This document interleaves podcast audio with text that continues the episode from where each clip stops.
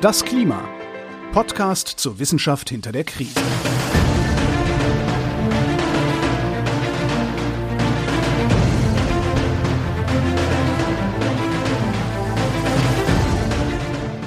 Hier ist das Klima, der Podcast zur Wissenschaft hinter der Krise. Wir lesen und erklären den aktuellen Stand der Klimaforschung jeden zweiten Montag mit Claudia Frick und Florian Freistetter. Herzlich Hallo. willkommen zurück nach dem Sommer, obwohl der Sommer ja noch andauert. Auf jeden Fall meteorologisch, auf jeden Fall auch astronomisch und phänomenologisch aktuell sowieso, weil es immer noch sehr heiß ist. Zumindestens da, wo ich sitze und da, wo du sitze, wird es auch nicht so kühl sein. Mhm. Und genau genommen ist es ja ein Zurück nur für uns, weil ihr habt ja trotzdem alle zweiten Montage eine Folge bekommen. Nur wir haben seit Juli, glaube ich, nicht mehr miteinander gepodcastet. Ja, das stimmt. Wer bist du überhaupt? ja, aber ich muss dich korrigieren. Diese Folge kommt ähm, am 4. September raus. Ach, stimmt. Da ist meteorologisch stimmt, gesehen stimmt, leider schon Herbst. Richtig, richtig. Wir haben ja hier, wir haben ja immer diesen Zeitverschub zwischen Aufnahme und Veröffentlichung. Richtig, wenn ihr das hört, ist meteorologischer Herbst, astronomischer Herbst ist noch nicht. Und die Chancen, dass es heiß ist, äh, wenn die Folge rauskommt, sind immer noch recht hoch. Ja, ja, genau. Ja, äh, in den letzten Folgen habt ihr ja quasi Konservenaufnahmen gehört. Das heißt, ihr habt äh, im August zwei Folgen von uns bekommen, wo wir ja die Arbeit verweigert haben, wenn man so will. Nicht verweigert haben, aber wir wollten dann auch mal irgendwie so Urlaub machen und ein bisschen weniger tun und damit trotzdem noch Folgen erscheinen konnten, haben wir einmal eine Folge veröffentlicht, die eine äh, Aufzeichnung des Klimaaktivismus-Benefizabends der Science Busters war, wo diverse Wissenschaftlerinnen und Wissenschaftler, Aktivistinnen, Aktivistinnen und äh, auch ich zu hören waren.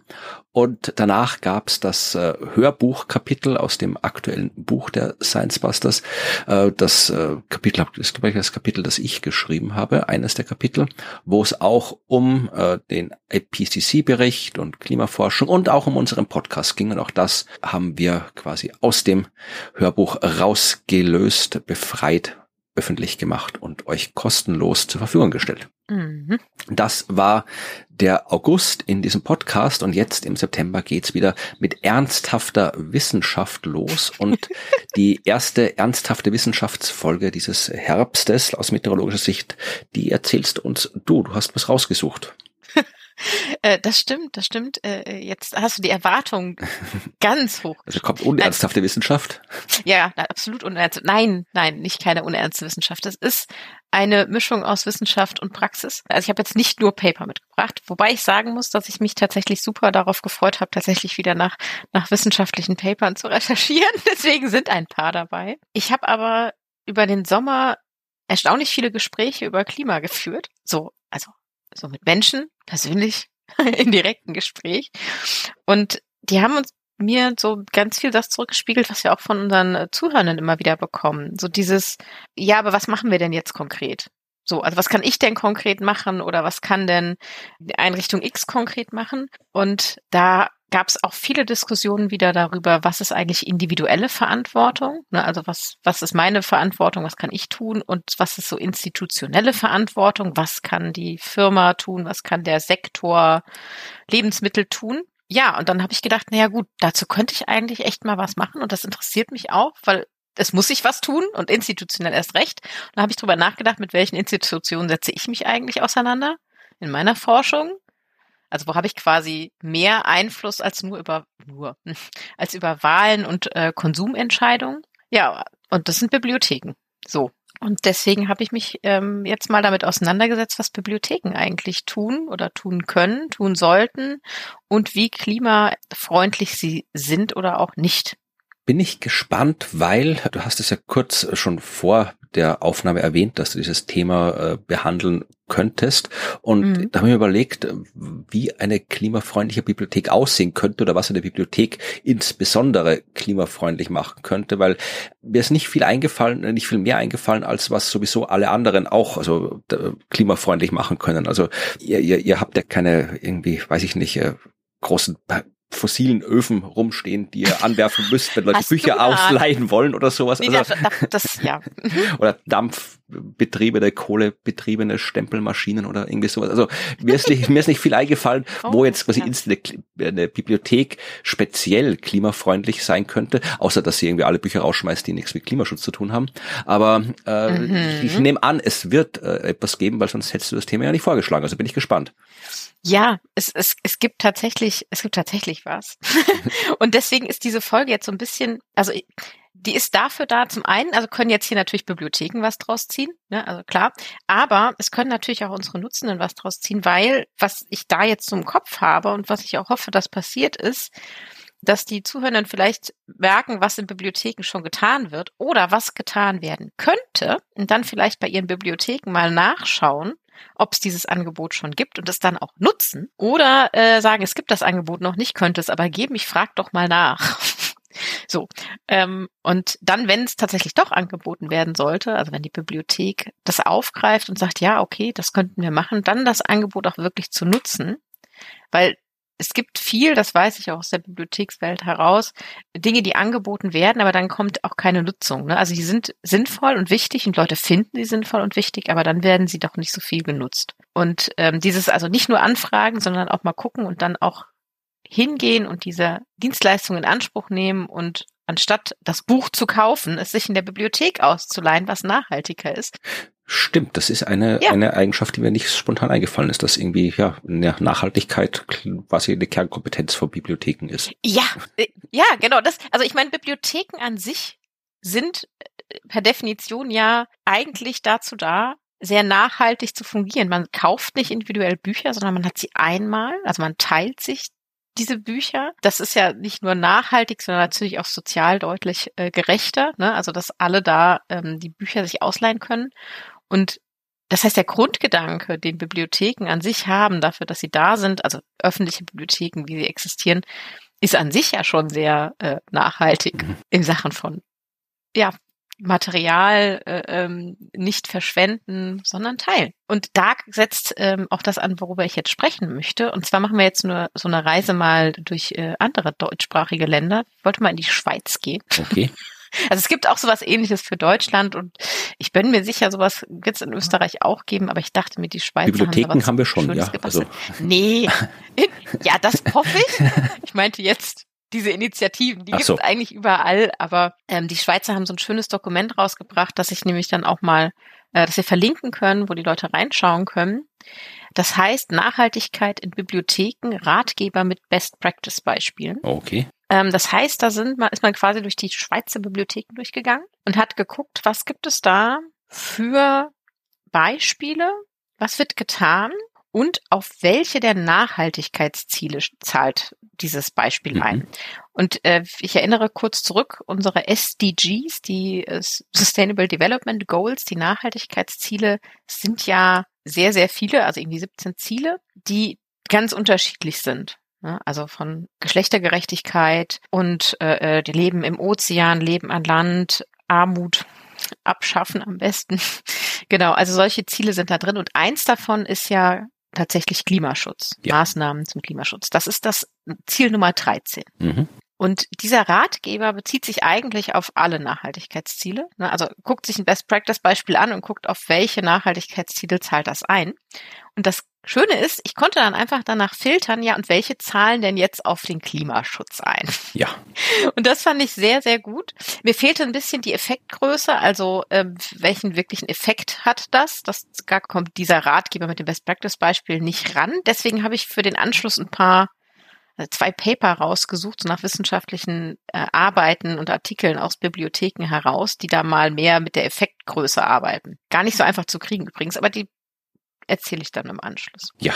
Genau, der Ratgeber ist also explizit dafür gemacht, das zu erläutern, welche Ziele jeweils verfolgt werden von so einem Best Practice Beispiele, was sie kosten. Das ist jetzt aus Bibliothekssicht wichtig. Ne? Was kosten sie für die Bibliothek, die anzubieten? Äh, für welchen Bibliothekstyp passen sie? Es gibt unterschiedliche Bibliothekstypen. Ne? Öffentliche Bibliothek, Stadtbibliothek, ähm, wissenschaftliche Bibliothek an der Hochschule. Wie viel Personal braucht man? Wie äh, gut äh, ist das zu, äh, zu, starten? Wie, wie lange muss man, also will man so ein Angebot aufrechterhalten? Ist das so eine Dauereinrichtung? Genau. Also das sind so Fragen, die sind jetzt sehr aus dem Institution herausgedacht. Was braucht's dafür?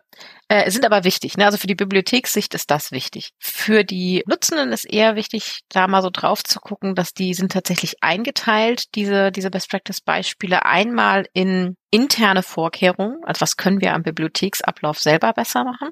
Hm. Ja? Das ist wahrscheinlich das, wo du dran dachtest, ja, das ist doch bei allen Unternehmen sehr ähnlich. Ja. Ne? Genau. Das, das kann, denke ich, sehr gut so sein. Ähm, dann in Veranstaltungen. Also welche Sachen werden so durchgeführt und, und Veranstaltungen werden gemacht.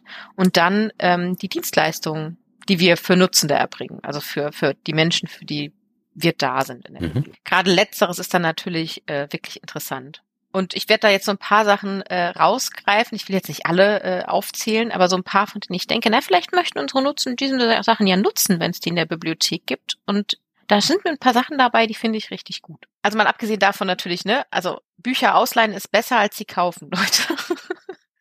also das gilt auch übrigens für digitale Bücher, ne? Also man kann ja digital auch Bücher ausleihen. So eine Online machen heißt das bei uns in Deutschland. Wie heißt das denn in der Schweiz? Und in Österreich? Ich habe keine Ahnung, weil ich glaube, ich äh, in Österreich noch nie ein Buch digital ausgeliehen habe. Ich weiß es, dass es von der, dass die, ja, ich weiß es, dass es die auf den Unibibliothek gibt es natürlich, dass du mhm. da ganz irgendwie, äh, ich glaube, man lädt da einfach Zeugs irgendwo runter. Ja, auch das ne, ist natürlich äh, digital. Man kann sich ja auch den E-Book-Reader tatsächlich in der Bibliothek ausleihen. Also solche Sachen, das ist sehr viel ressourcenschonender, sowohl gedruckte als auch digitale Medien dann quasi sich in der Bibliothek auszuleihen und das gemeinschaftlich zu machen, anstatt dass sich die Leute alle einzeln die Bücher kaufen. Aber und diesen Gedanken kann man direkt weiterführen und das machen Bibliotheken auch. Man kann ja noch ganz andere Dinge verleihen. Und ein sehr, sehr großes Thema in Bibliotheken, das jetzt für die Nachhaltigkeit, finde ich, super spannend ist und auch für den Klimaschutz an sich sehr spannend ist, das sind Bibliotheken der Dinge. Mhm. Kennst du Bibliotheken der Dinge? Ich habe ja so so ein bisschen kenne ich das. Ich weiß, dass es in Jena die Stadtbibliothek, die war sehr sehr groß, das ist immer noch sehr sehr groß. Und da fand ich das äh, cool, dass die eben nicht einfach nur Bücher hatten, sondern du konntest, also die hatten Bücher, die hatten äh, Videos und CDs, konntest du auch ausleihen dort mhm. natürlich. Aber die hatten auch einen sehr großen Raum, wo du äh, Spiele, Brettspiele ausleihen konntest mhm. und ich glaube Musikinstrumente ja. und äh, Noten natürlich auch. Also das fand ich schön, dass man da hingehen konnte, weil das ist natürlich gerade wenn du mit äh, Kindern irgendwie irgendwo an das Thema Buch heranführen willst, du sagst, wir gehen jetzt in die Bücherei oder die Bibliothek, dann wird das ganz anders wahrgenommen, wenn die Kinder wissen, okay, dort gibt's Bücher, aber dort können sie sich auch irgendwie Spiele äh, ausleihen, weil dann ist gleich der Besuch deutlich freudiger. Also äh, wenn es je mehr Dinge es gibt, desto mehr Menschen gehen in so Bibliotheken rein und ja, finden dann auch alles andere. Darum fand ich das nett, dass in Jena ja. so viel mehr als nur Bücher äh, gab. Ja, also äh, also generell, genau, sind sie eigentlich Medien, ne? Mhm. Also CDs, äh, Computerspiele, also für deine Konsole oder PC-Spiele kannst du dir ausleihen, ähm, Zeitungen, Noten, genau. Und dieser Schritt, wir leihen nicht nur die Noten aus und wir leihen nicht nur das E-Book aus, sondern wir leihen auch den E-Book-Reader mhm. aus und wir leihen auch das Musikinstrument dazu aus. Das ist der Anfang von der Bibliothek der Dinge. Da kann ja noch ganz andere Sachen dabei sein. Also sowas wie Werkzeuge. Ne? Also mhm. so äh, große, ähm, schwere Bohrmaschinen oder eine Flex. Das sind Sachen, die kannst du dir theoretisch im Baumarkt leihen. Ja. Das kostet natürlich Geld. Ne? Aber es gibt auch Bibliotheken, die sich solche Geräte anschaffen oder Haushaltsgeräte, Sportartikel, also so Sportgeräte oder ähnliches. Äh, Brettspiele, wie du schon gesagt hast, äh, können dabei sein, können eine ganze Spielekonsole sein also so eine PS5 an, die sich Leute mal ausleihen können. Das sind Bibliotheken der Dinge und die sind ganz, also es gibt nicht die, das eine Format, wie die aussehen, ne? aber kannst dir vielleicht so vorstellen, in einer kleinen Bibliothek ist es vielleicht ein großer Schrank, mhm. in dem ein Nassstaubsauger steht und daneben dran steht die Einhorn-Backform und dann ist da noch äh, ein anderes Küchengerät zum Mixen und nebendran steht die Heckenschere. so, und das ist, kann sehr klein sein, ne? also eine kleine Stadtbibliothek kann so einen kleinen Schrank haben, kann natürlich aber auch viel größer sein. Wenn du ähm, in der großen Stadtbibliothek bist oder in der wissenschaftlichen Bibliothek, da könnte man vielleicht sogar sagen, ja, du kannst dir hier sogar, weiß nicht, einen Lasercutter ausleihen oder ähm, dir äh, andere Großgeräte ähm, nehmen und sie dir einmal ausleihen. Sowas auch wie Strommessung, also Verbrauchsmessgeräte für äh, elektrische Geräte. Das habe ich auch in wissenschaftlichen Bibliotheken schon gesehen. Da kann man sie sich ausleihen und mal gucken, wie effizient sind eigentlich meine Geräte. Wie ausgeschaltet sind die eigentlich, wenn ich jetzt Standby gehe? Genau, und das sind äh, Bibliotheken der Dinge. Das heißt, wir denken den Gedanken von Bibliothek mit Medien und Ausleihen weiter. Mhm. Und das finde ich super. Also ich meine, zum einen in Sachen Nachhaltigkeit und weniger Produkte kaufen, weniger Ressourcen ähm, verschwenden gerade für Dinge, die man vielleicht einmal im Jahr benutzt oder so einmal alle zwei Jahre, ja, sind das ja ideale Sachen, die man sich teilen kann. Ja. Und das ist nicht nur nachhaltig, sondern auch für soziale Gerechtigkeit echt ein äh, großes Thema. Und das heißt, das ist eigentlich eine niedrigschwellige Möglichkeit für Bibliotheken, was anzubieten, was einzahlt auf unsere Klimaziele, auf soziale Gerechtigkeit und was Leute nutzen können, wenn es das gibt. Also mal nachfragen, ob die eigene Bibliothek sowas hat und es kommt. Es sind immer mehr. Und sie haben alle schöne Namen, wenn ich das anmerken darf. Also ich habe eine, eine im, im, Kopf. Ich weiß, dass es hier äh, im, in der Region hier äh, gibt's eine, die heißt in Gummersbach ist die. Weiß nicht, kennst du nicht, ne? Äh, ich habe den Namen schon mal gehört, Gummersbach, ja, aber ich war noch ja, nicht dort. Da ist, hat meine Hochschule hat da auch einen Standort, Gummersbach, und da heißt die Bibliothek der Dinge Gummersbacher Jedöns. weißt du, für Gedöns, nur mit J. Kennt man das Wort bei euch? Gedöns. Ja, ja, also Gedöns, also okay. also verstehen wir ja. Genau, also Gummersbacher Gedöns gibt's da so. Und da ist tatsächlich, da weiß ich, die beliebteste Sache ähm, oder die beliebtesten Sachen sind tatsächlich Einhorn-Backform ja, und Heckenschere. Ja, aber das sind ja Sachen, ne, so für einen Geburtstag sich mal so eine Backform ausleihen oder sowas. Das, das geht einfach gut. Ich habe gerade mal geschaut, in Österreich gibt es sowas mhm. auch. Es gibt in Wien die Leila, heißt das, erste mhm. Wiener Bibliothek der Dinge. Die haben zwar gerade Sommerpause, aber ich habe mal in den Katalog geschaut. Also hier gibt es einen Akkuschrauber, ein Banjo, ein Dörrgerät, ein Karaoke-Mikrofon, ein Mops-Kostüm, ja. mhm. ein, ein Tischtennistisch, ein Vier-Personen-Zelt und ja, also ich, ich, ich schaue was in Infrarotlampe, Isomatte, Hexenkostüm, Heißkleberpistole, ein Griller, ist alles so die Preise, was hier so steht, sind alles immer so ein Euro, zwei Euro, drei Euro pro Tag, was man hier so mhm. zahlt, um das auszuleihen. Ah, aber man muss einzeln zahlen, okay. Also es gibt nicht, das ist auch unterschiedlich, nehme ich an. Also es gibt einige Bibliotheken in Deutschland, da kostet es oh. nichts. Popcornmaschine finde ich super. Das ist Klett, doch gut. Eine Querflöte. Tja, mal zum Ausprobieren, wie deine Instrument. genau, ich finde das, ich finde das super. Eine Spätzlepresse was es alles oh. gibt. Oh, das ist, oh, be bevor man sich sowas kauft. Oder wenn man denkt, das würde ich gern einmal machen, ausleihen statt kaufen. Ja. Und ich glaube, der Nachbar, also nicht jeder Nachbar hat wahrscheinlich eine Spätzlepresse, dass man so rübergehen könnte und mal fragen. Aber die muss man doch auch ohne Presse machen, offiziell Spätzle oder die Ja, ich glaube, die, die schabt man so runter, ne? Also habe ich immer bis jetzt gemacht, weil ich keine Spätzlepresse ja. hatte. Ja, siehst du mal. Leite doch mal eine Spätzlepresse aus. Ja, ja. Also ich finde, das ist richtig guter, weitergedachter ähm, Gedankengang von Bibliothe der Natur von Bibliotheken an sich. Und da kann ich nur ermutigen, mal zu gucken, ob die eigenen Bibliotheken ähm, sowas haben und äh, Bibliotheken dazu ermutigen, das zu machen. Äh, weil ich finde das richtig gut, gerade so sehr ressourcenfressende Dinge, die wirklich, wo Leute sich das kaufen, eine Einhornbackform und sie dann einmal benutzen und dann liegt sie auf Ewigkeiten im Schrank. Das brauchen wir ja nicht 300 Mal in der eigenen Stadt. Reicht einmal. Du hast keine Einhorn-Backform? Nee, zu back keine Einhörner. Ich habe, glaube ich, sehr viele Batman-Backformen und Star Wars-Backformen, weil meine äh, Frau so auf Batman und Star Wars steht. Aber äh, ich Einhorn-Backform habe ich bis noch nicht gebraucht. Ja, vielleicht kann man die ja auch der Bibliothek dann spenden. Dann können ja. auch andere daran Freude haben. Wer weiß. Ja, aber sowas, sowas geht. Ja, dann gibt's noch andere Beispiele. Ich habe noch zwei äh, von so Dienstleistungen, die Bibliotheken anbieten können. Und davon fand ich eine ganz spannend. Die habe ich tatsächlich bisher noch nicht gesehen ähm, im, in der freien Wildbahn. Und zwar ist das ein Recycling-Depot zu sein. Was, wo ich meine, mein Plastikmüll abgeben kann? Oder? Ähm, nee, nee, aber ähm, eben schon ähm, so richtige Recyclingstationen, weißt du, für Handys, Batterien, so, DVDs, ja. CDs, elektrische Geräte, weil also ich weiß es von hier auch, diese Recyclingstationen und Wertstoffhöfe, die liegen ja überall, aber nicht zentral. Das stimmt. Das ist tatsächlich etwas nervig, wenn ich jetzt hier, da wo ich wohne, das ist wirklich ein schönes Negativpraxisbeispiel. Ich habe in meinem Keller, da steht irgendwie ein alter Drucker und da liegt irgendwie alter mhm. Elektrokram, da liegt irgendwie riesige Kisten voll irgendwie so, ja, Verpackungsmüll, den ich irgendwie nicht in die Papiertonne stopfen kann. Das muss alles zum äh, Bauhof, zum Wertstoffhof und mhm. der liegt tatsächlich sehr außerhalb der ja. Stadt und äh, er ist auch öffentlich quasi nicht wirklich gut zu erreichen. Und abgesehen davon muss ich, kann ich auch nicht irgendwie den ganzen Krempel hier irgendwie Autobus äh, stellen, oder dann kriege ich Ärger mit dem Autobusfahrer. Also äh, es ist dieses, dieses äh, quasi, ja, diese Art von Recycling, die ist schlecht organisiert in vielen Orten. Ja, genau. Und das ist ein Ansatzpunkt für Bibliotheken, weil die liegen meistens zentral. Richtig, ja. Ja, und tatsächlich so Recyclingstationen aufzustellen, wo Leute ähm, und Nutzende hinkommen können, um ihre Sachen abzugeben, die dann zentral einmal von an den Wertstoffhof gefahren werden und nicht eben jede Person einzeln zum Wertstoffhof fährt oder vielleicht auch gar kein Auto hat, um dahin zu fahren, ne, weil man möchte ja eigentlich mit den öffentlichen Verkehrsmitteln das machen können.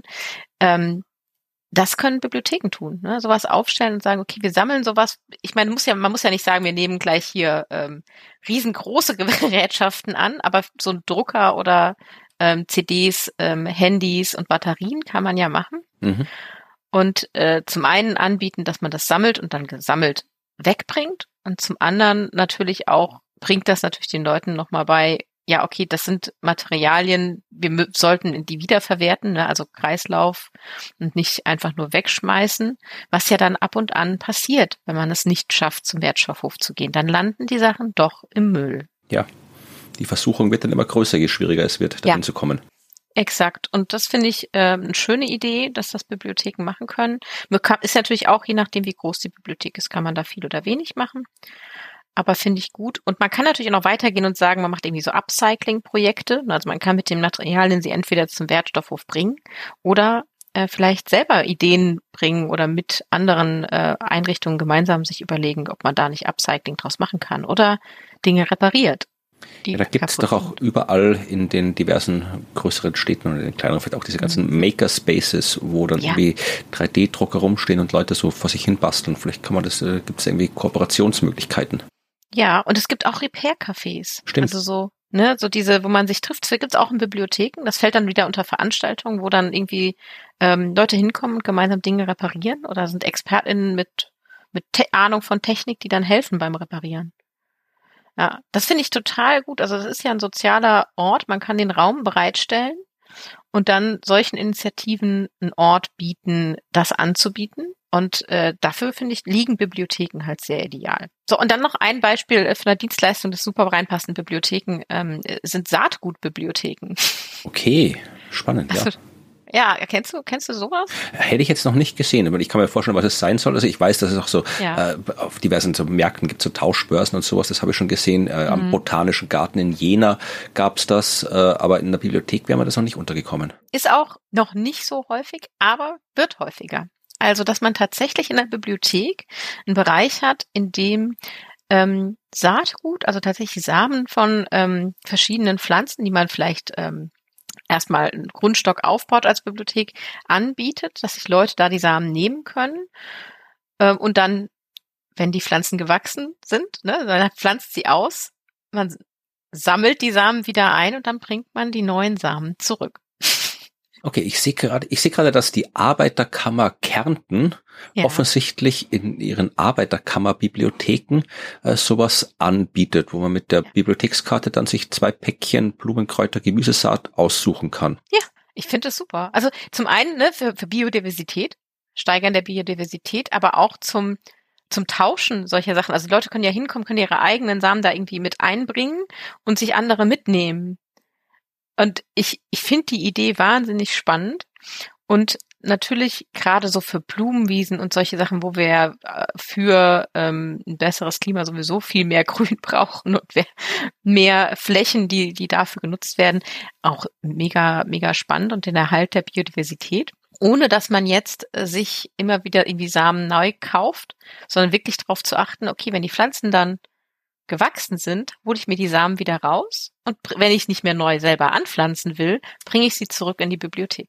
Ja, ist doch gut, ja. Und vor allem, äh, wie gesagt, ich man kennt das ja, irgendwie fährt irgendwie jetzt zum äh, Blumenmarkt, Großmarkt und, und mhm. kauft da hier die äh, 20 Päckchen irgendwelche Samen ein, wenn man irgendwie große Pläne hat für den Garten. Und mhm. dann am Ende, ja, liegen sie dann irgendwo rum, weil die großen Pläne aus Zeitmangel, aus sonstiger Unlust oder irgendwas nicht umgesetzt werden konnten. Und dann, ja. ja, liegt das irgendwie rum, irgendwann regnet es drauf und dann fressen es die Vögel und ist auch okay. Aber es ist dann Ja. Dann, ja, sind sie irgendwie, ja, und so kann ich mir dann irgendwie gehen in die Bibliothek, holen mir ein Buch über Gärtnerei und nehme dann irgendwie noch eine Handvoll Samen mit und Mhm. muss nicht irgendwie päckchenweise das, das Zeug kaufen. Ja, und ich finde das, ich finde super charmant und ich meine, das ist ja auch für Und ich krieg vielleicht auch irgendwie Zeug, das ich im Baumarkt gar nicht Ja. krieg, weil das die großen äh, Saatguthersteller vielleicht gar nicht so Genau. im, im Katalog haben, weil sie das nicht lohnt für die. Und äh, es sind halt auch äh, ähm, einfach, es ist auch ein Kreislauf, ne? Man bekommt dann die Samen, die aus dem, also von Pflanzen, die gewachsen sind, aus den Samen vom Vorjahr des Nachbarn oder so. Ich finde es total, ähm, total spannend. Also ich kann mir vorstellen, dass das nicht nur was ist, was ähm, gut gut aussieht im Sinne von, ne, aha, ja, ist eine schöne Idee, aber wenn man das wirklich macht und nutzt für den eigenen Garten, ähm, einen schönen Austausch darstellt für ähm, die Gemeinschaft, die man hat, so ne gemeinsames Gärtnern, Stadt Stadtgärtnern gibt's ja auch, ne, wo Leute gemeinsam ähm, ihre Stadt begrünen und da kann so eine Saatbibliothek ja auch mithelfen und dabei sein und sagen, ja, wir haben hier die Samen für euer Projekt. Genau, also das waren so, das waren jetzt so drei Beispiele, die so wirklich in der Natur der Mhm. Bibliothek liegen. Und dann gibt's natürlich so Sachen, die darüber hinausgehen. Das Repair-Café, ne, was ich gerade so angesprochen hatte, wo man Raum bietet für äh, nachhaltige Veranstaltungen. Geht ja auch sowas wie Kleidertauschpartys. Auch dafür können Bibliotheken ihre Räume anbieten. Ist jetzt aber nicht das Kerngeschäft der Bibliothek. Okay, Ähm, aber ich habe nur gerade, war nur gerade verwirrt, das klang gerade irgendwie, ich habe gerade über was anderes gedacht. Gedacht Kleidertausch, eine. Party, wo sich alle ausziehen und dann ziehen sie was anderes an, aber nee, es ist Kannst du auch machen. Die Kleidertauschparty ist, man bringt Berge Ja, ja. und Kleidung mit Ja, und ja, tauscht, tauscht sie untereinander aus. Genau, ja, jetzt macht das, Ja. ja, ja, macht mehr Ja, Sinn im und das- Bibliothekskontext. Ja, aber das ist dann, man, man leiht sich die Kleidung nicht, sondern man, Ja. man tauscht sie. Oder natürlich können Bibliotheken Veranstaltungen ähm, zum Thema Klimaschutz und Nachhaltigkeit machen. Ne? Also das ist ja auch etwas, was Bibliotheken ohnehin schon tun, um Awareness äh, zu fördern, dass die Leute darüber Bescheid wissen oder was man tun kann oder Informationen bereitzustellen. Aber das ist jetzt so, das fand ich jetzt nicht so spannend, so diesen Veranstaltungsbereich. Und dann kommt der Bereich mit den internen Dingen, die getan werden können. Und da hast du ja schon gesagt, naja, das haben doch, ist wahrscheinlich ähnlich wie bei allen anderen. Finde ich auch. Also, dass die Beispiele, die wir da finden, sind welche, die es natürlich für andere Unternehmen auch gibt. Ähm, aber ein paar sind auch ein bisschen anders. Also zum Beispiel gibt es sehr häufig Bibliotheken mit Garten. Ja, Bibliotheksgarten. stimmt, ja. Ja, hat jetzt nicht jede Firma so einen Firmengarten, aber Bibliotheksgarten, der soll natürlich erhalten bleiben. Ne, den kann man ja auch nutzen, um Kurse damit zu machen, um zu Gärtnern gemeinsam, ja, und als grüne Oase in der Stadt, ähm, also als Bibliothek darum kämpfen, dass der Bibliotheksgarten erhalten bleibt. Sachen wie Fahrradstellplätze für die Mitarbeitenden und die Nutzenden, ja, Mhm. nicht, nicht selbstverständlich, wenn ich das anmerken darf, damit die Leute mit dem Fahrrad kommen können. Ja, also sowohl die Mitarbeitenden als auch die Nutzenden. Ähm, papiersparende Arbeitsplatzgestaltung. Ja, ich meine, wir arbeiten noch mit viel mit gedruckten Büchern, aber man muss ja nicht jedes anderen Vorgang ausdrucken. Ist in Bibliotheken noch ein Thema. Wird häufig noch sehr viel ausgedruckt und, und abgeheftet. Ja, nicht nur in Bibliotheken. Ja, genau. Kann man, kann man mal, genau, kann man mal einsparen, ähm, elektronische Kommunikationsmittel, auch wenn die nicht ganz emissionsfrei sind, ähm, kann man natürlich mal machen. Also zum Beispiel äh, auch für im Lesesaal zum Beispiel, da wird viel gedruckt so an Informationszetteln oder oder ne, Wegweisern und sowas. Da kann man ja auch anstatt ja, so vieler kleiner kann man ja mit großformatigen Postern arbeiten oder so. Keine Werbeflyer verteilen, stattdessen lieber Poster aufhängen. Ja, Solaranlagen, ne, sind natürlich auch immer ein Thema. Aber das ist jetzt ne, nichts Bibliotheksspezifisches. Was ich ganz spannend fand, und da gehe ich gleich jetzt mal weg von diesem Ratgeber, da steht nämlich drin, den eigenen CO2-Fußabdruck bestimmen. Und ich finde ja, für die Institution an sich ist das ja tatsächlich ein guter Punkt, Mhm. Das mal zu machen. Und da habe ich gedacht, so ja, das klingt ja gut. Wie macht denn das jetzt die Bibliothek? Aber weil ich stelle es, ich ich bin ja drin in Bibliotheken. Ich stellte mir es wahnsinnig kompliziert vor, eine Bibliothek den Fußabdruck zu bestimmen. Stellst du dir das kompliziert vor? Ja, natürlich. Ich glaube, es ist auch kompliziert. Also ich, ich, Ja. ich in CO2 einen halbwegs realistischen Fußabdruck von was auch immer zu bestimmen, ist, glaube ich, kompliziert. Mhm. Und ähm, was bei mein erster Gedanke war, ja, wie will man denn den bestimmen? Ist der nicht, also wenn man jetzt mal nur auf die Bücher geht, ist der nicht eigentlich negativ, wenn man ausrechnen müsste, wie viel die Leute die Bücher ausgeliehen haben, anstatt sie zu kaufen? Es kommt davon an, weil Bibliotheken sind ja im gewissen Sinne auch CO2 senken, weil da ist ja ganz Ja, viel, ja, ganz viel genau. Ba- Baum, der quasi hier dauerhaft gespeichert ist. Äh, naja, ich dachte mehr so an, ne, also man kauft das Buch einmal, dann wird es aber äh, 200 äh, Mal ausgeliehen. Das heißt, 200 Mal wurde es nicht gekauft. Das natürlich auch, ja. Ja, aber ich habe dann gedacht, okay, oh, das will ich jetzt wissen. Gibt es dazu, ähm, gibt's dazu Zahlen? Und leider genau zu dem Punkt nicht ich, eine Forschungslücke. Ich möchte die kurz anmerken. Forschungslücke. Ich möchte das mal ausgerechnet haben, wie viel man dadurch CO2 spart, dass Bücher verliehen werden. Das ist kompliziert. Da muss dann irgendwie ausrechnen, wenn die Person, die sich das Buch ausleiht, mit dem SUV ankommt, ja, ist es genau. wieder, wieder was anderes, ja? Ja, genau. Ich glaube, das ist super kompliziert, aber ich fände es mega spannend. Mhm. Naja, ähm, aber ich habe ein Paper gefunden, wo eine Bibliothek äh, das mal sehr äh, explizit durchgerechnet hat für sich selber, was ihr eigener CO2-Fußabdruck ist. Das äh, war die Stadtbibliothek Pankow. Mhm.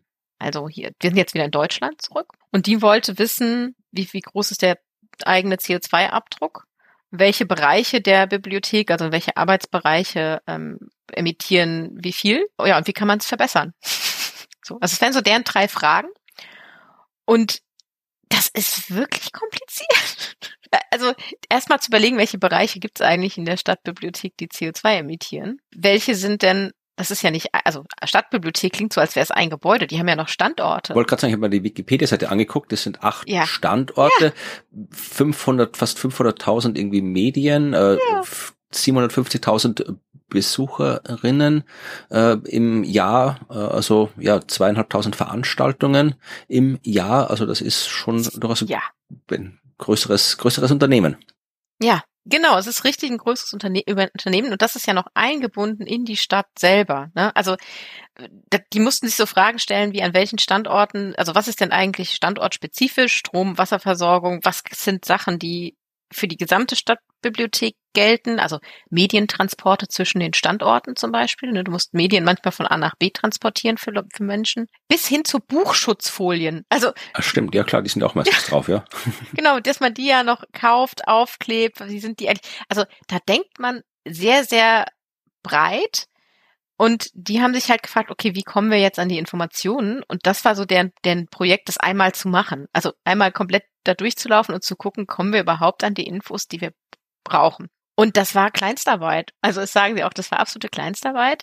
Das fängt an bei so Dingen wie, wie ermittelst du, also bei einem kleinen Betrieb, also das kleinen, verhältnismäßig noch kleinen Betrieb, kannst du zum Beispiel ja alle Mitarbeitende dann fragen, wie kommst du eigentlich zur Arbeit?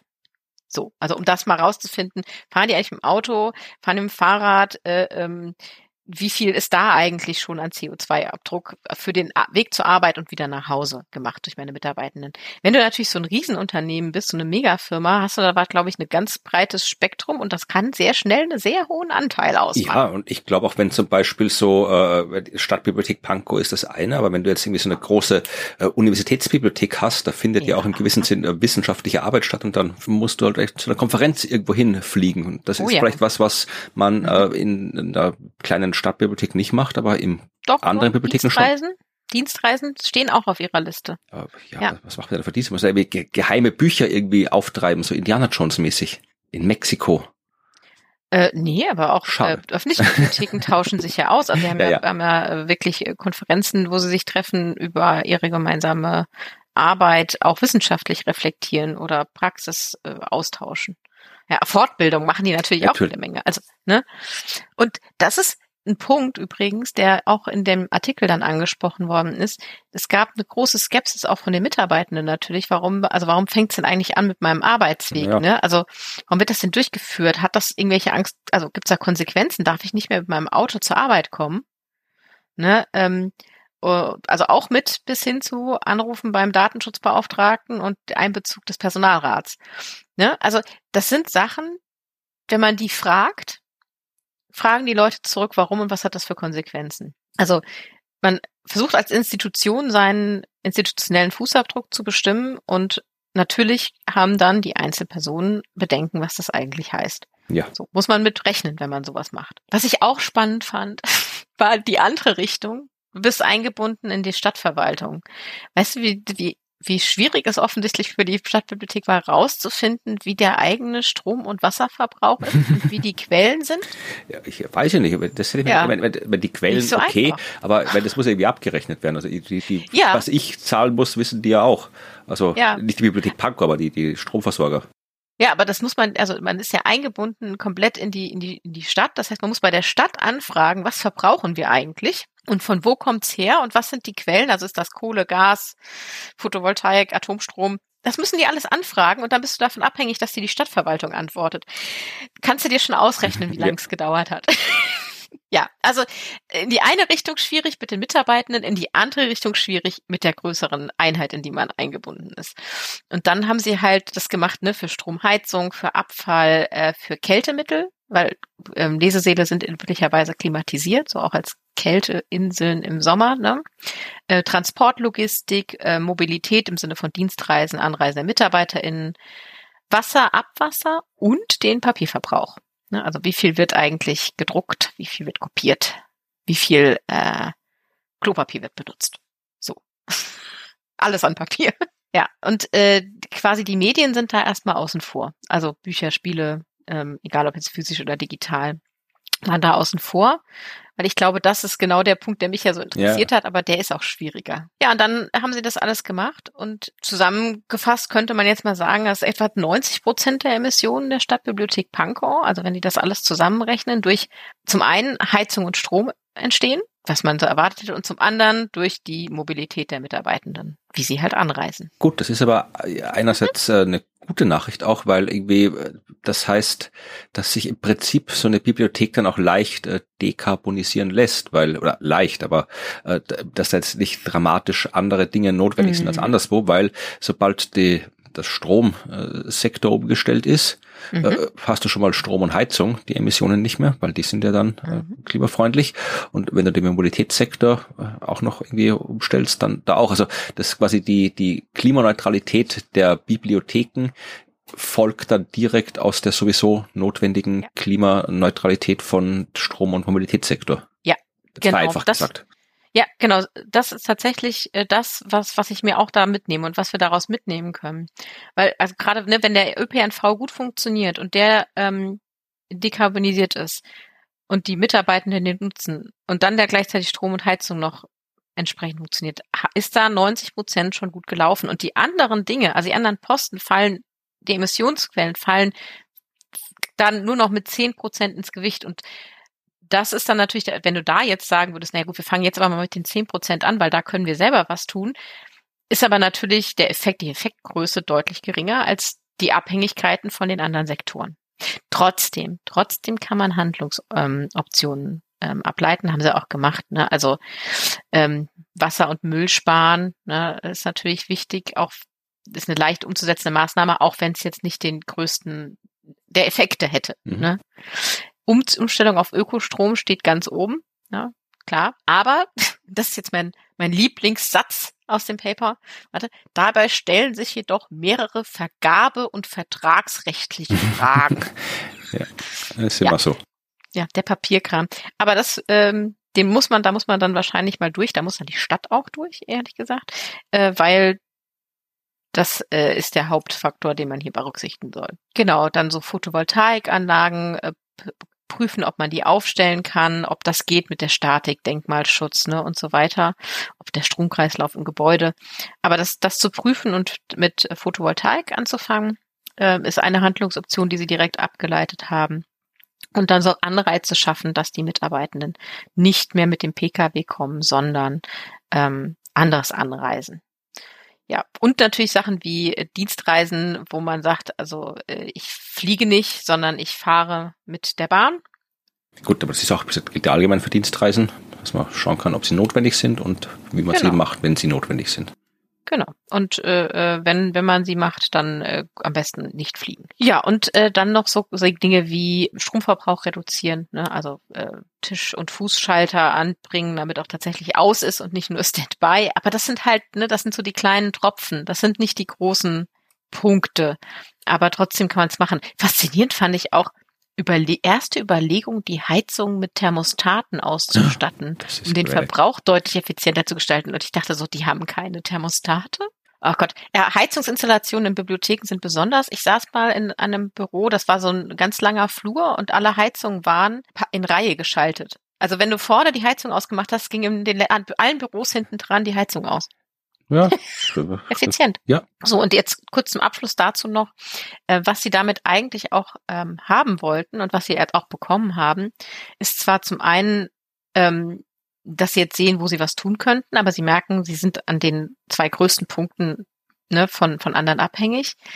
Ähm, aber auch zu zeigen, ähm, wie viel wäre eigentlich das, was wir verbrauchen für Heizung, Strom, für Arbeitswege, Dienstreisen, wie viel ist das eigentlich in, äh, in, in CO2-Emissionen? Und wie viel kostet es uns eigentlich, wenn wir das jetzt kompensieren würden? Mhm. So, kannst du dir ausrechnen, ne? Und da haben sie auch Zahlen. Also da steht dann irgendwie die Heizung in 2018 hat irgendwie so und so viel äh, emittiert äh, und wenn wir das jetzt in CO2-Zertifikaten auch kompensieren wollten, damit äh, wir tatsächlich einen Ausgleich schaffen, wären das 6.000 Euro gewesen. So und dann hinzugehen und zu sagen, das ist jetzt, das ist jetzt vergaberechtlich, nein, das ist jetzt also ist jetzt sehr öffentlicher dienstmäßig gedacht und dann zu sagen, ja Leute, das wären die Kosten, das sind die Kosten, die für unser Klima entstehen, das ist der Schaden, den wir kompensieren müssen. Sollten wir nicht doch eine bessere Heizung einbauen? So, also anstatt jährlich 6000 Euro ja, Schaden vor allem Diese genau. ganze Kompensation ja sowieso Quatsch ist, wenn man es ja, ehrlich absolut. nimmt. Aber als Argumentationshilfe in dem Fall vielleicht ganz nützlich. Ja. So, ne, zu sagen mal, wir machen mal die Kosten, den Schaden, den finanziellen Schaden, den wir eigentlich verursachen, sichtbar und sagen so, und jetzt sollten wir vielleicht doch mal über eine Solaranlage reden. Die kostet zwar vielleicht so und so viel tausend Euro, aber rentiert sich klimatechnisch und finanziell. Genau, also das ist so eine, so eine Argumentationshilfe, die fand ich ganz, ganz interessant. Und dann hat man mal so ein paar Zahlen gesehen. Und dann habe ich mir aber gedacht, das ist mir alles zu, wie sage ich das, das ist mir zu äh, äh analog. Mhm.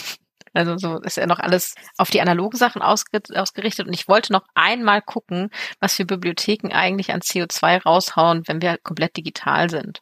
Also ne, das ist ja nicht CO2-frei, wenn wir Dinge digital Ja, ich wollte gerade sagen, aber das geht dann hm. in die, würde ich jetzt mal so ganz äh, naiv sagen, das geht einfach in die Stromkosten ein.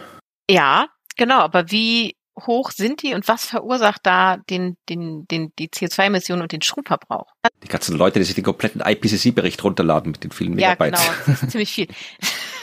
nee, aber da wollte ich, wollte ich einmal gucken, wie viel ist das denn gefühlt, wenn wir jetzt da irgendwie Daten speichern? So. Und dann habe ich einmal äh, ein Paper noch rausgesucht, das ist aus den USA jetzt. Äh, die versuchen das für die digitalen Medien mal abzubilden. Ne? Also wie viel CO2-Abdruck machen wir da? Und da geht es darum, dass die digitalen Bibliotheken der Virginia Tech, also mhm. ne, die Bibliothek, die da die äh, Sachen langzeitarchiviert, die Dateien aufbewahrt ne, und ähm, für den Zugriff sorgt, dass die Leute von außen auf die Art wissenschaftlichen Arbeiten und Texte und Quellen und Literatur zugreifen können. Die haben nicht nur E-Books, sondern auch kulturelles Erbe, ne? also das sie erhalten. Und die haben sich ja mal darauf fokussiert und haben gesagt, man kann das jetzt bei allem ausrechnen, wie viel da irgendwie an CO2 entsteht, aber lasst uns das doch mal ausrechnen dafür, dass wir dafür sorgen, dass diese Dateien nicht kaputt gehen. Mhm. Kennst du das? Also dieses gibt, wie heißen, die heißen Fixity Checks auf Englisch. Also wo du guckst, die Datei, äh, ist die eigentlich kaputt oder geht die noch? Also Dateien, wenn man die einfach nur abspeichert, gehen ja irgendwann mal kaputt. Ja, leider. Ja, leider, genau. Aber Bibliotheken sorgen natürlich dafür, dass die umgespeichert werden und dass sie nicht kaputt gehen und dass, wenn eine Datei korrupt ist, also irgendwas nicht, äh, irgendwo eine Null und eine Eins verrutscht sind, dass das repariert wird. So. Und diese, diese Prüfungsalgorithmen, das, das zu prüfen, laufen regelmäßig. Mhm. Ne? Also nicht nur, wenn die Datei eingespielt wird, ganz am Anfang, sondern alle paar Wochen äh, wird geprüft, ist diese Datei immer noch in Ordnung. Das passiert ja auch in großen Rechenzentren oder in großen Speicherzentren. Und die haben mal ausgerechnet, was für einen CO2-Abdruck sie eigentlich hinterlassen, wenn sie einmal, ein einziges Mal alle Dateien, die sie haben, also das ganze System einmal prüfen, ob es eigentlich in Ordnung ist. Und das machen sie halt mehrfach im Jahr Manche Mal, auf manchen Systemen sogar täglich. So, aber wenn du es nur einmal machst, einmal durchgehst durch all ihre Terabyte, die sie da haben, kommst du auf eine ganz interessante Zahl, nämlich auf 86,87 Kilogramm CO2. Äquivalent. Okay, ja. Ich sagte jetzt erstmal nichts. Das ist ungefähr so viel wie 3,1 Kilogramm Käse. Äh, wie? Das verstehe ich jetzt nicht. Wenn du Käse herstellst, Ach, Käse, ich dachte irgendwie. Kilogramm Käse herstellst, das ist so viel wie einmal prüfen, ob alle Dateien in der Virginia Tech äh, in Ordnung sind. Ja, ich habe mich gerade gewundert, so viel, so viel Kohlenstoff ist auch im Käse nicht drin. Aber, nee, äh, ja. aber nee, bei nee. der Herstellung. Ja. Das hatten wir ja mal in der Folge ja. der Käse. Mhm. Genau, also das ist, klingt jetzt nicht viel, ne? Also 3,1 Kilogramm Käse herzustellen, ähm, ist so das eine. Ähm, aber im Kopf behalten, das ist das einmal machen. Und die haben Systeme, dann machen sie das jede Nacht. Ne? Also Ja. es, es läppert sich, das ist, da- es kommt was zusammen. Und dann habe ich gedacht, was ich, kann ich das für uns mal runterbrechen, damit wir wissen, was wir vielleicht so kaputt machen oder was wir emittieren. Und dann habe ich tatsächlich gesehen, dass sie auch ausrechnen, wie viel ist das eigentlich für ein Terabyte. Mhm. So, also, und ich glaube, mittlerweile sammelt jeder irgendwie Daten an. Und auch unsere Computer machen solche ähm, Plausibilitätschecks und prüfen, ob alles in Ordnung ist. Und wenn man ein Terabyte einmal überprüft auf Plausibilität und so einen Fixity-Check macht, ja, ähm, dann ähm, produziert man 2,59 Kilogramm CO2-Äquivalent. Das sind ungefähr 100 Gramm Käse produziert oder äh, 14 Kilometer mit dem Auto fahren. Okay. Ein Terabyte auf Plausibilität checken sind 14 Kilometer Autofahren. Bin fast mehr irritiert davon, dass 100 Gramm Käse 40 Kilometer Autofahren äh, identisch ja sind. das habe ich auch gedacht. Das habe ich auch gedacht. Da Ja. ich auch so, wow, ich sollte Aber- weniger Käse essen. Ja, aber das mit dem mit dem äh, Terabyte, ja, ein Terabyte ist hat man schnell irgendwo mal rumliegen, Mhm. wenn man vor allem wenn man in der Bibliothek ist. Ja, genau. Und ich glaube, auch privat hat man natürlich mittlerweile viele Dateien, ähm, die man rumliegen hat. Auf dem Privatrechner werden die natürlich nicht gecheckt. Aber viele speichern natürlich auch ihre Bilder, ihre Daten, ähm, wichtige Dokumente, durchaus auch in der Cloud. Ja, Und in Cloud-Zentren wird das gemacht. also mein Dropbox-Account, glaube ich, hat so ein Terabyte. Ja, genau. Und dann, du hast noch einen Dropbox-Account. Hat man das nicht mehr? Ist das irgendwie verwerflich mittlerweile? Ich das Ja, die haben so oft Accounts, Login, Daten, Hacks geleakt, ja. okay. Vielleicht steigst du mal um. Ja, aber guck, ich habe den schon seit ewig irgendwie und da ist halt, ja, wenn man was hat, dann hat man es und dann ist man, die Trägheit ist dann oft schwer, aber ich habe da, ja. Das stimmt. Ja, aber deswegen fand, ich's, äh, fand ich das super interessant. Die haben halt natürlich überlegt, äh, können wir unsere die Checks äh, reduzieren, ne? wie können, können wir da äh, runtergehen mit der Frequenz und trotzdem noch gute Qualität liefern. Und das sind zwar kleine Zahlen, ne? also erstmal, aber wenn man sich überlegt, dass natürlich viele Bibliotheken und viele Kultureinrichtungen solche digitalen Dinge haben und wir jede Menge Rechenzentren auf der Welt mittlerweile haben und Datencenter, da kommt einiges zusammen und ich dachte, es ist schön, dass die Bibliotheken sich auch damit beschäftigen, herauszufinden, was sie selber als Datenzentren eigentlich damit produzieren und es nicht nur dabei belassen auf die physischen Medien und das Fahren. Also das war, das war mal ein schöner Ausflug für mich, fand ich super interessant. Ich hoffe, fanden jetzt auch alle interessant, du auch. Ja, ich fand das sehr spannend. Ja, und ich glaube, Bibliotheken können was daraus lernen und wir auch. Und äh, Leute, nutzt Angebote von Bibliotheken, das ist sehr nachhaltig. Ja, das wollte ich auch nochmal irgendwie als Aufruf ans Ende stellen, dass man ja dazu neigt, die Bibliotheken zu übersehen und zu denken, ja, da sollen die Kinder hingehen in der Schule oder irgendwie sowas oder äh, da findet man nur irgendwie alten, verstaubten Krempel. Es wird auch Bibliotheken geben, wo man nur verstaubten Krempel findet, vermutlich. Aber äh, prinzipiell äh, kann man einfach mal reingehen. Es kostet nichts, da reinzugehen. Äh, Mhm. Glaube ich, nee, reingehen kostet nichts. Reingehen kostet nichts. Äh, manche, manche Raum haben Nutzendengebühren, also muss man was bezahlen. Ähm, äh, nicht alle.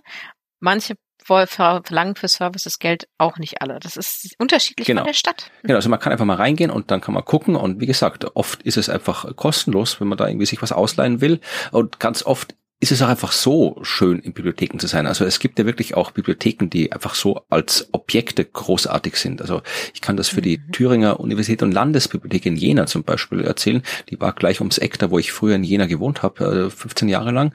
Und das ist erstens ein wunderbares Gebäude, wo ich immer wieder mal einfach gern so reinspaziert bin und rumspaziert bin. Und vor allem, du hast erwähnt, äh, Bibliotheken sind klimatisiert. Das heißt, Ja. wenn es draußen so absurd heiß ist, wie es gerade ist und wie es in Zukunft noch öfter werden wird, dann sind Bibliotheken durchaus mal ein Ort, wo man mal reingehen kann und mal ein bisschen, ja, verschnaufen kann von der Hitze und sich einfach vielleicht mal hinsetzen kann und einfach mal abkühlen oder hinsetzen und ein Buch lesen und abkühlen dabei. Also das äh, Bibliotheken sind Orte, die man besuchen sollte, wollte ich sagen. Ja, genau. Nicht jede, jede Wohnung einzeln klimatisieren, lieber einen großen. Das haben wir ja auch gelernt. Ja, Genau, wie gesagt, da gibt's Bücher, da gibt's eine Playstation, behaupte ich jetzt einfach mal. Also da kann Ja, man auch die, die. Zeit, kann man die Zeit verbringen. Ja. Gut. das war's für heute mit dem Thema. Ja, wunderbar. Nächste Folge kommt wieder ein ganz anderes Thema. Ähm, da geht's äh, wieder um ja wenn man so will, klassische Klimaforschung. Da werden wir uns ein bisschen intensiver mit der Hitze auseinandersetzen und mit der Frage, ähm, wie die Hitze uns umbringen kann und in welchem Ausmaß sie das bisher getan hat und in Zukunft tun wird. Also spannende Forschung mit potenziell deprimierenden äh, Ergebnissen, aber relevant und wichtig und deswegen schauen wir in der nächsten Folge ein bisschen genauer hin. Hm, jetzt bin ich gespannt. Ja, und wenn ihr auch äh, Feedback habt über Bibliotheken, wenn ihr auch eine ganz tolle Bibliothek kennt, die unbedingt besucht werden muss oder irgendwelche coolen Bibliotheksangebote kennt, mhm. die wir nicht erwähnt haben und uns darauf hinweisen wollt oder sonst irgendetwas uns sagen und äh, mitteilen wollt, dann äh, macht das und zwar indem ihr uns eine E-Mail schreibt unter podcast@dasklima.fm oder indem ihr auf unserer Homepage dasklima.fm bei den Folgen einen Kommentar hinterlasst. Äh, da findet ihr auch die Show Notes mit allen Links, äh, die wir jetzt hier erwähnt haben zu all den Papers.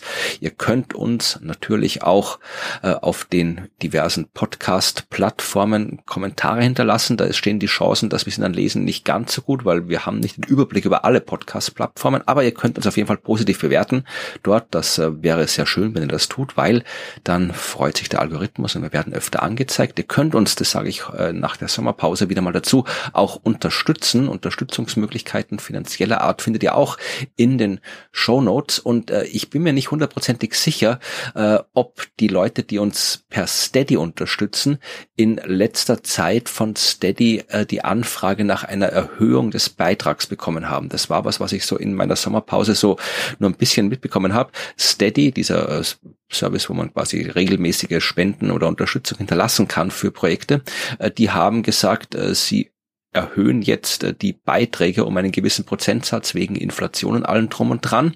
Also alle, die jetzt irgendwie fünf Euro pro Monat überweisen, die kommen dann irgendwie sechs Euro oder sowas. Äh, nicht ohne das Einverständnis natürlich. Also die werden alle gefragt, aber Steady versendet automatisch an alle Leute, die unterstützen per Steady diese Anfrage hier. Äh, wir würden das jetzt erhöhen wegen Inflation. Ja, nein. Und man konnte, wenn man quasi so wie wir einen Steady-Account hat für den Podcast, vorab sagen, nee, unsere Leute fragt bitte nicht. Die sollen von selbst mehr Geld zahlen, wenn sie wollen, aber die sollen jetzt nicht mit so dieser E-Mail, dieser Erhöhung da irgendwie genervt werden.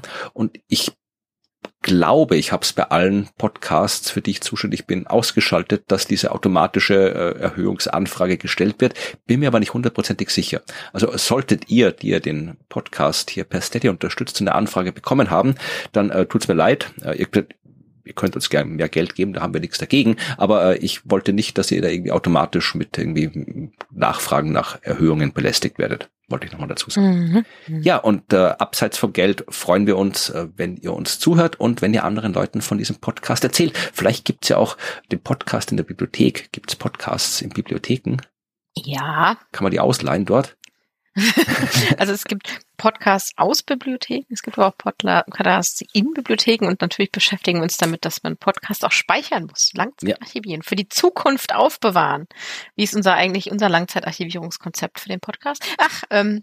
Was wäre interessant, so Podcast-Hörstationen in Bibliotheken gibt es sicherlich irgendwo, wo ich dann einfach. Äh, ja, also du kannst sie auf jeden Fall. Ähm, wo ich sage, genau, ich möchte, wenn ich dann im Bibliothekskatalog, weil ja unsere Folgen auch alle wunderbar irgendwie beschaudotet und beschlagwortet sind und dann sucht man mhm. in der Bibliothekkatalog irgendwie hier nach, äh, ich hätte gern was über Nachhaltigkeit der Bibliotheken und dann wirft er hier aus, ja, hier Folge 94 von Das Klima. Äh, wenn du sie anhören willst, da hinten ist ein Kopfhörer, setz dich hin und hör sie. Das wäre doch cool. Mhm. Mhm.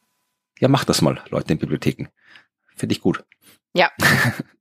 Und äh, wenn ihr uns aus einer Bibliothek zuhört, dann schreibt auf jeden Fall äh, uns eine Nachricht. Und ansonsten freuen wir uns auf die nächste Folge, weil es da wieder was übers Klima zu erzählen und zuzuhören gibt. Und bis dahin verabschieden wir uns und sagen ja. Tschüss. Tschüss.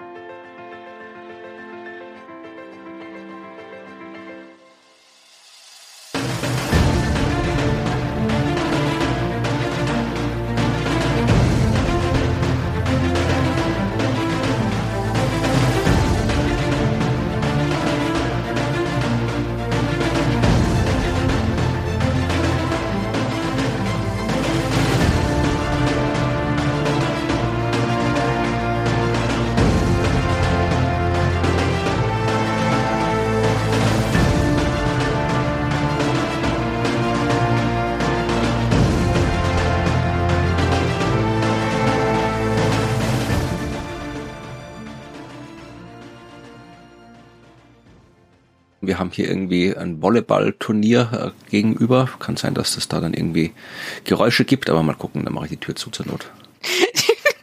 Warte mal, ein Volleyballturnier. Was hört man denn da für Geräusche? Weißt du, so flomp, flomp, flomp. Uh! Beachvolleyball muss ich dazu sagen. Und ähm, Ah, ich, ich bin kein Volleyball-Fan. was? Volleyball ist nicht so deins, meine Güte. Ich bin ja Generation Mila Superstar. Nee, ich habe das auch noch gesehen, aber ich glaube, da bist du ein bisschen jünger als ich. ich habe keine Ahnung, wie alt du bist. Nicht? Nein. Ich wurde 46 in diesem Jahr. Ah, ach, okay, ja, ich werde ja 40 in diesem Jahr. Okay, dann sind wir tatsächlich doch sechs Jahre außen. Okay. Tja,